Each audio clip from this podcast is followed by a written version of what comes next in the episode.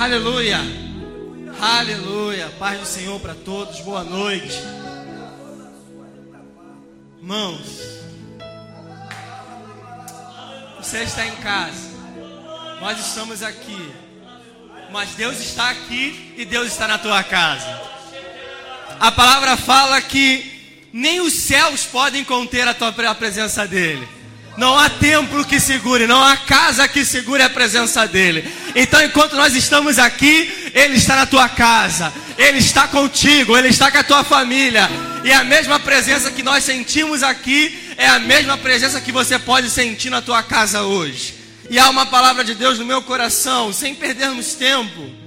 Segundo livro de Reis, capítulo 4. Segundo livro de Reis, capítulo 4 a partir do versículo 1. A gente ganhar tempo, vamos ler sete versículos.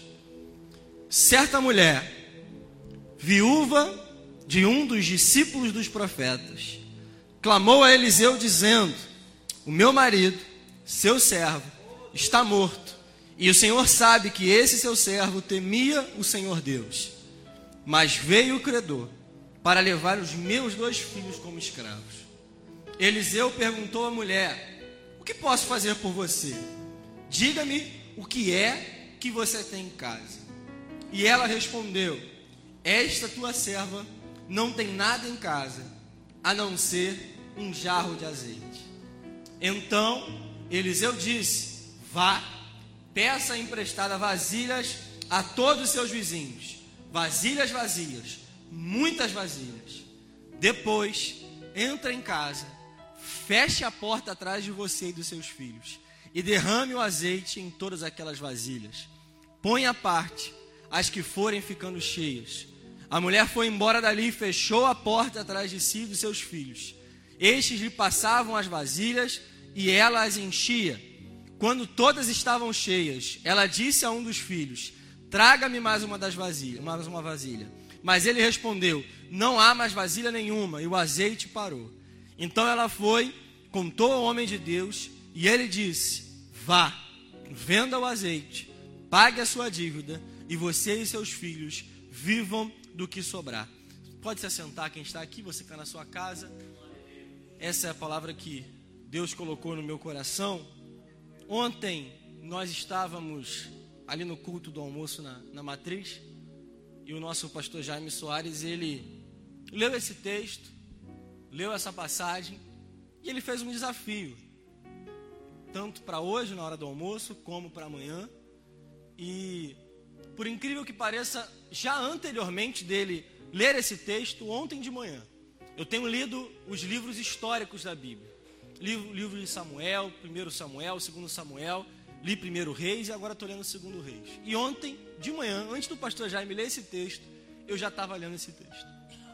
E quando ele leu o texto, ele até falou que hoje e amanhã era para quem fosse pregar, que não fosse ele, pregasse esse mesmo texto. E o pastor Maurício hoje pregou esse mesmo texto.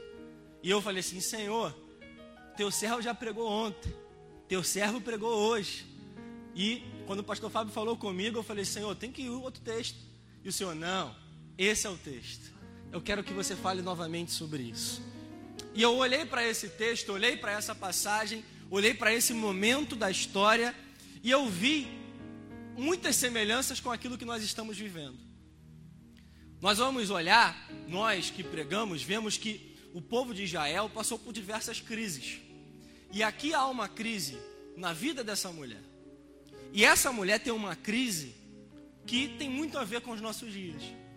Se a gente olhar, grande discussão do nosso tempo, dos nossos dias atuais, e aí eu não quero que você entre na discussão para um lado ou para o outro, não estamos aqui para isso. Mas os dois aspectos que estão mais afetados no nosso dia a dia são a saúde e a economia. Tanto estamos sendo afligidos pela saúde, como também na área econômica. E a discussão hoje, ela gira em torno disso, porque nós temos a preocupação com as duas coisas. E quando eu olho para essa história, quando eu olho, quando eu olho para a vida dessa mulher, eu vejo que ela foi atingida na saúde e na economia. Ela teve uma perda. Ela perdeu o seu marido, o homem de Deus, aquele que era servo de um dos profetas, servo de Eliseu. E ele morreu. Não sabemos a causa, não sabemos o porquê, mas é uma perda. É um momento de tristeza, é um momento de luto. É um momento onde nós choramos, onde nós lamentamos, onde nós sentimos saudade. Infelizmente, nós vivemos um tempo onde nós estamos lidando com algumas perdas. Domingo foi pregado aqui numa linda mensagem pelo pastor Renato. Nós temos que aprender a perder sem nos perdermos. É um tempo onde nós experimentamos algumas perdas, mas nós não podemos nos perder. Nós não podemos perder a nossa fé, nós não podemos perder a nossa confiança. Isso não pode ser abalado. Essa mulher experimentou uma perda. Talvez você que esteja assistindo essa live experimentou ou conhece alguém que está experimentando uma perda. Mas mesmo assim o Senhor continua agindo. O Senhor continua operando e nós não devemos perder a nossa confiança, a nossa fé. A segunda crise que essa mulher experimenta, que tem a ver com o nosso tempo, é uma crise econômica. A perda do marido para essa mulher é a perda daquele que trazia os recursos, era de quem provia os recursos para casa. Aquela família era sustentada através daquele homem, daquele marido, daquele servo de Deus. Então, a partir do momento que aquela mulher perde o marido, ela tem o luto, tem a tristeza, tem a perda de alguém querido, mas também tem uma perda na área econômica. E é incrível porque ela consegue experimentar os dois problemas atuais. Ela consegue experimentar as duas dificuldades atuais. Mas nesse texto, nós vamos entender hoje que mesmo assim, Deus ele continua trabalhando. E também foi pregado isso aqui. Deus ele continua operando. Deus ele continua no controle de tudo. Deus continua soberano em seu trono e as ações não saíram da mão dele. Da mesma forma que essa mulher experimentou um sobrenatural de Deus na sua vida, mesmo após uma perda, mesmo após uma crise, eu e você, nós vamos continuar experimentando coisas sobrenaturais de Deus, mesmo em meio à situação que nós estamos vivendo.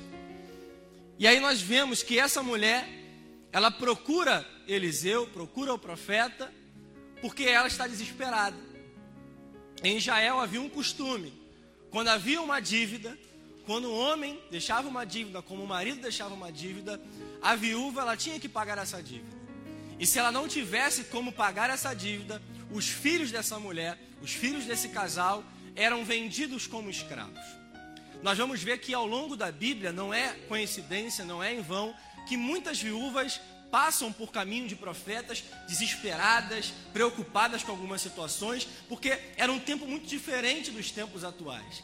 As viúvas não tinham condição financeira para se sustentar sozinhas. Elas dependiam do marido, as mulheres dependiam do marido. E quando elas perdiam o marido, elas estavam desesperadas, elas estavam sem uma esperança, sem um futuro, sem uma expectativa. E essa mulher procura o profeta, porque esse profeta era o chefe, era o líder dos profetas, a qual o marido dela servia. E ela vai desesperada ao encontro do profeta e o profeta faz uma pergunta: O que eu posso fazer por você? Nessa noite, talvez no momento de desespero que nós estamos vivendo, talvez nesse momento de angústia que nós estamos vivendo, tudo que talvez você precise é que alguém perguntasse isso para você. Mas fique tranquilo, porque há um mestre, há um Jesus que morreu por mim e por você, que hoje pergunta para mim e para você: o que, que eu posso fazer por você?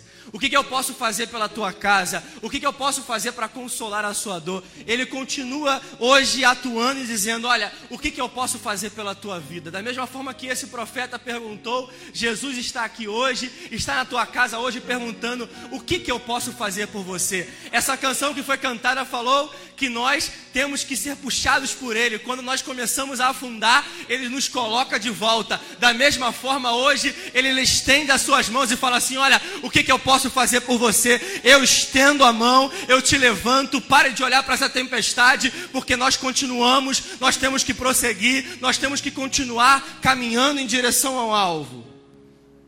E ele faz uma afirmação, em algumas versões, uma pergunta: O que você tem em casa? E essa pergunta me intrigou. Nós, ao longo desse, desses começos, desse começo de ano.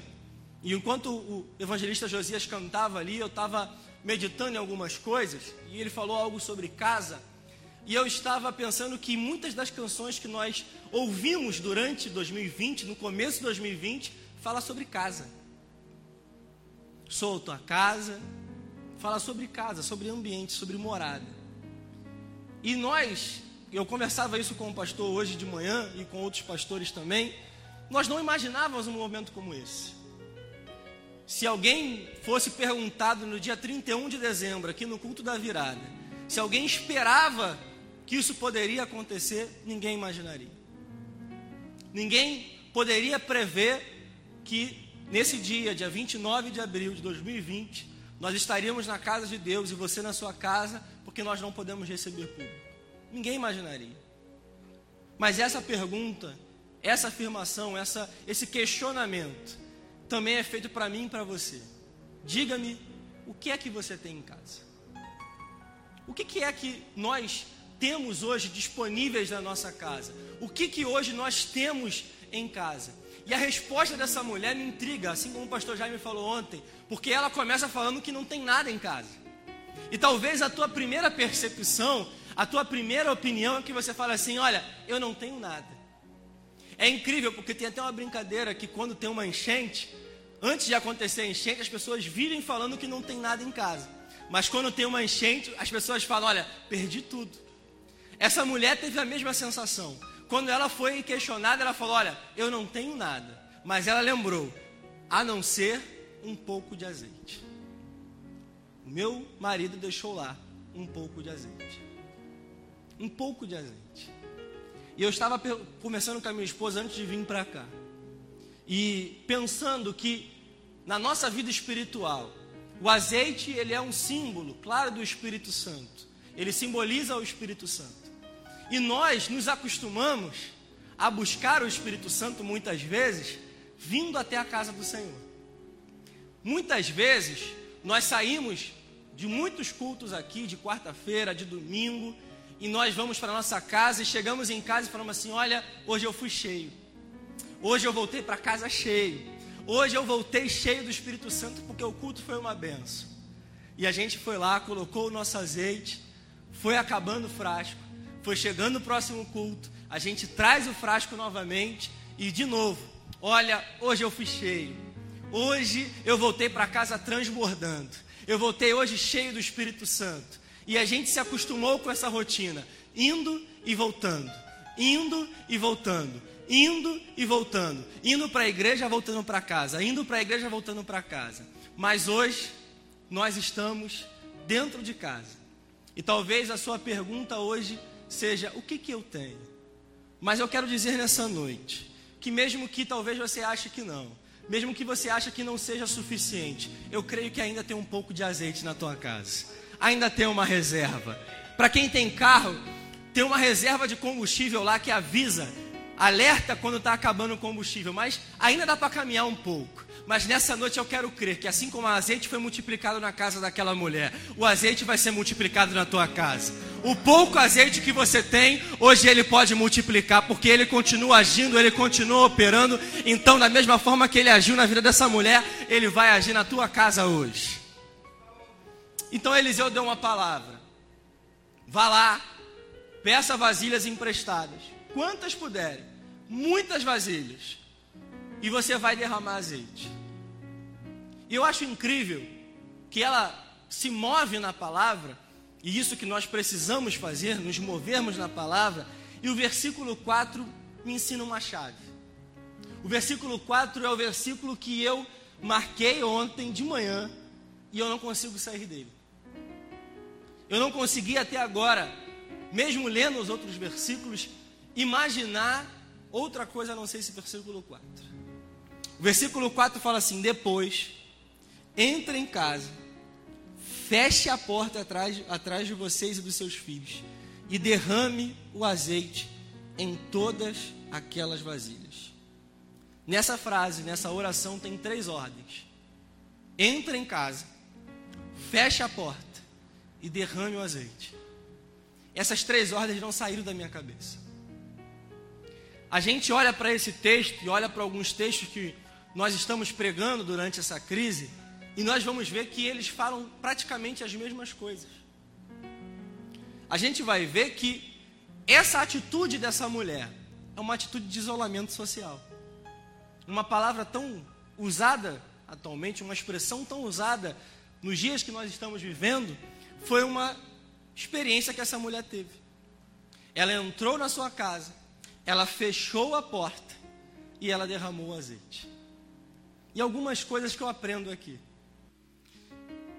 Uma das coisas que eu aprendo é que tem milagre em casas fechadas. Tem milagres onde a porta está fechada. Talvez você que esteja em casa esteja pensando assim: olha, que saudade da igreja. Nós também estamos com saudade da igreja cheia. Mas eu quero dizer para você que está em casa: tem milagre para tua casa.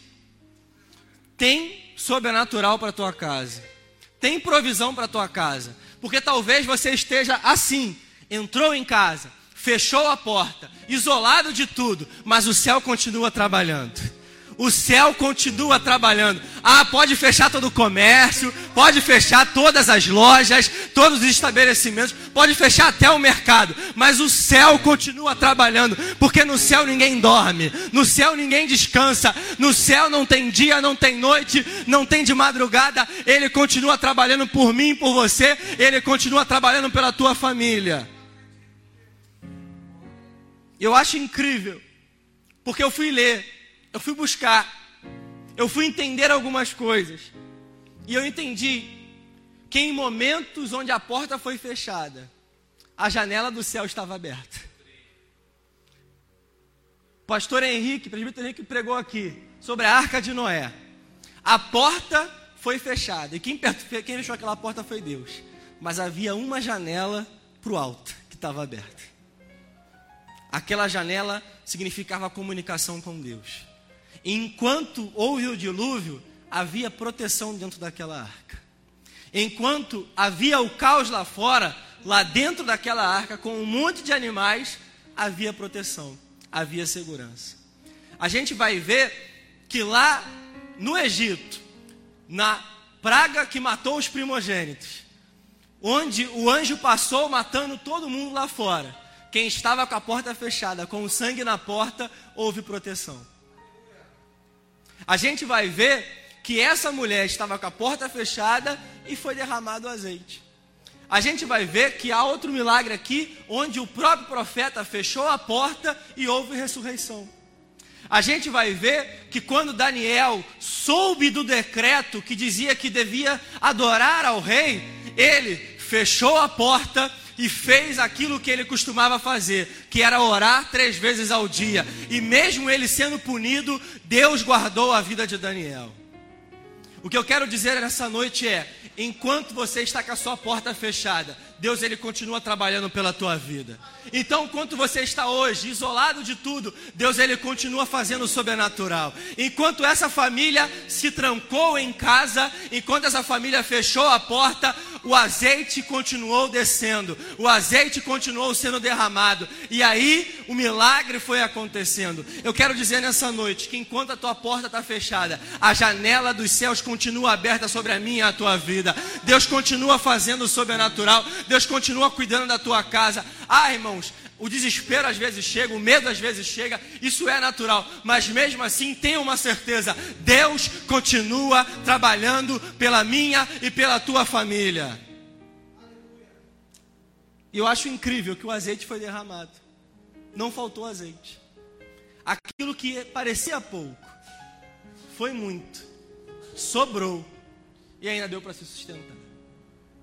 Talvez o que você tenha hoje pareça pouco, mas nas mãos de Deus, aquilo que parece que não é suficiente, aquilo que parece que é pouco, nas mãos dele, ele é abundante. Ele é mais do que você necessita. Ah, irmão, nessa noite eu quero confiar que enquanto nós estamos hoje dentro da nossa casa, enquanto você está dentro da tua casa hoje, com a tua porta fechada, Ele continua agindo, Ele continua operando. Sabe o que você precisa? Derramar azeite. Derramar azeite. Derramar azeite. Há um texto E não fui eu que falei, não foi nenhum homem que falou, mas foi o próprio Jesus que falou. Quando ele viu alguns, algumas pessoas orando, quando ele foi questionado sobre oração, Mateus capítulo 6, versículo 6 fala que você, quando for orar, feche a tua porta, vá para o lugar secreto, e ali onde ninguém vê, ali onde ninguém sabe, derrama o teu azeite. Derrama o teu azeite. Ah, o Senhor tocou no meu coração, é tempo de derramar o azeite. É tempo de hoje você experimentar milagres derramando o azeite em casa. Porque muitas vezes nós experimentamos milagres. Como é bom contar testemunho na igreja. Como é bom chegar até a casa do Senhor e chegar aqui e ser abençoado por alguém que ganhou um carro, alguém que comprou uma casa, alguém que conquistou uma vitória, alguém que foi curado de, um, de uma doença. Mas nesse, nesse momento da história, é tempo de eu e você experimentarmos, derramar o azeite que nós temos. Ah, mas é pouco, eu tenho pouca força. Mas vai nessa tua força, vai nessa força que você tem, porque o Senhor, Ele vai suprir a tua necessidade. Eu acho incrível que o azeite, ele aponta para duas coisas. O azeite, ele cumpriu a vida financeira daquela mulher. Ela tinha uma dívida, mas essa dívida foi paga. Ela não fez nada com a sua própria força, além de encher as vasilhas. Mas a dívida foi paga. E para você que me ouve, eu quero dizer que a tua dívida também foi paga. E quando eu falo que a tua dívida foi paga, eu não digo da tua dívida com a conta de luz, com a conta de água, a conta de telefone, mas a dívida que você tinha, que te levava para uma vida de castigo eterno. A tua dívida foi paga na cruz por Jesus, que falou: Eu vou lá pagar a tua dívida, eu vou lá derramar o meu próprio sangue pela tua casa, eu vou lá derramar o meu próprio sangue pela tua vida. Então, em meio a isso tudo, em todo esse caos, tenha certeza que alguém derramou o seu próprio próprio sangue para pagar a minha e a tua dívida. Então há esperança, então há confiança, então não perca a tua fé, porque Ele pagou a tua dívida. Na vida financeira, a dívida daquela mulher foi paga, mas na vida espiritual também foi paga. E eu quero dizer nessa noite que, em meio a essa pandemia, em meio a essa doideira que nós estamos vivendo, em meio a toda essa loucura, a tua dívida foi paga. Há uma história, uma história que eu até falei algumas semanas atrás, de uma crise em Israel. Uma crise onde pessoas estavam consumindo, comendo cabeça de jumento. Onde eles estavam vendendo esterco de pomba para poder assar essa cabeça de jumento. Era uma coisa impensável, era uma crise financeira impensável. E meio a isso tudo, quatro leprosos, que não tinham mais o que fazer não tinham mais esperança, não tinham mais expectativa. Eles saíram do seu lugar e chegaram até o arraial dos inimigos. E quando eles chegaram lá, o Senhor já tinha agido. O Senhor já tinha agido porque um profeta, o mesmo profeta que está aqui, tinha liberado uma palavra. E a palavra dele foi: amanhã, amanhã a notícia vai ser diferente.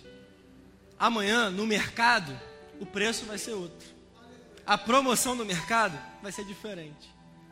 Irmãos, eu quero dizer nessa, nessa noite que ainda há profeta em Israel. Ainda há profeta em Israel. E esses leprosos que não fizeram nada, que não tiveram mérito nenhum, apenas o desespero de ir lá no arraial do inimigo, eles chegam lá e de leprosos e de abandonados pela sociedade, e de marginalizados, eles agora eram as pessoas mais ricas. Eles têm provisão, eles têm alimento, eles têm sustento, eles comem, eles pegam tudo que tem ali, olha um para o outro, e alguém fala assim: não, não é certo o que nós estamos fazendo, não é certo. Esse é um dia de boas notícias, e nós não vamos nos calar até amanhã. Antes disso, nós vamos lá, no palácio do rei, e vamos contar boas novas. Nessa noite, eu e você, nós somos os leprosos, porque nós não tínhamos mérito nenhum, nós não tínhamos capacidade nenhuma, éramos renegados, mas alguém pagou a nossa dívida. E nessa noite, aqui no palácio do rei, no lugar onde Ele escolheu para ser a Sua presença. Ah, eu quero dizer que há uma boa notícia em meio a isso tudo. Há uma boa notícia em meio a isso tudo. Ah, há uma boa notícia em meio a isso tudo. E nós não podemos nos calar. Nós não podemos nos calar, nós não podemos esperar que venha o amanhecer, porque o dia está chegando, a hora está chegando. Eis que ele vem para buscar a sua igreja, e é tempo de nós proclamarmos a boa notícia que nós temos, porque o jornal é má notícia, de manhã acorda é má notícia, nós abrimos o WhatsApp é má notícia, mas há uma boa notícia: alguém veio para salvar a humanidade, me comprou, comprou você, comprou a tua família e a nossa dívida foi paga. Ah, coloque-se de pé na tua casa, nós vamos orar. Queria que você orasse com a tua família na tua casa hoje. Normalmente, quando nós estamos aqui, e eu estava lembrando disso hoje, quando nós vamos orar pela nossa casa, há um ato profético que nós fazemos. Nós viramos para nossa casa e oramos pela nossa casa. E hoje eu pensava, se se você crê, há uma palavra no Antigo Testamento quanto ao, quanto ao tempo, era quanto ao tempo, que Salomão, quando constrói o templo, ele fala diversas coisas. Nós conhecemos o texto. E ele fala que quando o povo estivesse numa terra estrangeira, houvesse fora da sua terra, mas mesmo assim, se orasse virado para o templo, virado para a casa do Senhor, ele ouviria a sua oração. Irmãos, quando Daniel soube do decreto, ele foi até a sua casa, fechou a porta, abriu a janela e fez o que ele costumava fazer, que era orar três vezes por dia. A palavra fala que ele orou com a sua, a sua oração com as janelas voltadas para Jerusalém. Sabe por quê? Porque a janela estava voltada para o templo, estava voltada para o lugar da presença. Nessa noite, você que está em casa, eu quero que você hoje ore em direção à casa do Senhor. É tempo de nós orarmos, é tempo de nós buscarmos. É tempo de nós estarmos sim com a porta fechada. É tempo de nós estarmos em casa. Mas mesmo assim, é tempo de nós experimentarmos um milagre sobrenatural. O azeite não vai faltar, a farinha não vai faltar. Quantas vezes se foi pregado aqui? Ah, é um vale de ossos secos, mas você foi chamado para um vale de ossos secos para ser profeta. Num vale de ossos secos, você não foi chamado para ser osso, mas você foi chamado para ser profeta. Então profetiza para esse vale, profetiza para tua casa, profetiza para tua família e vamos juntos experimentar o sobrenatural de Deus.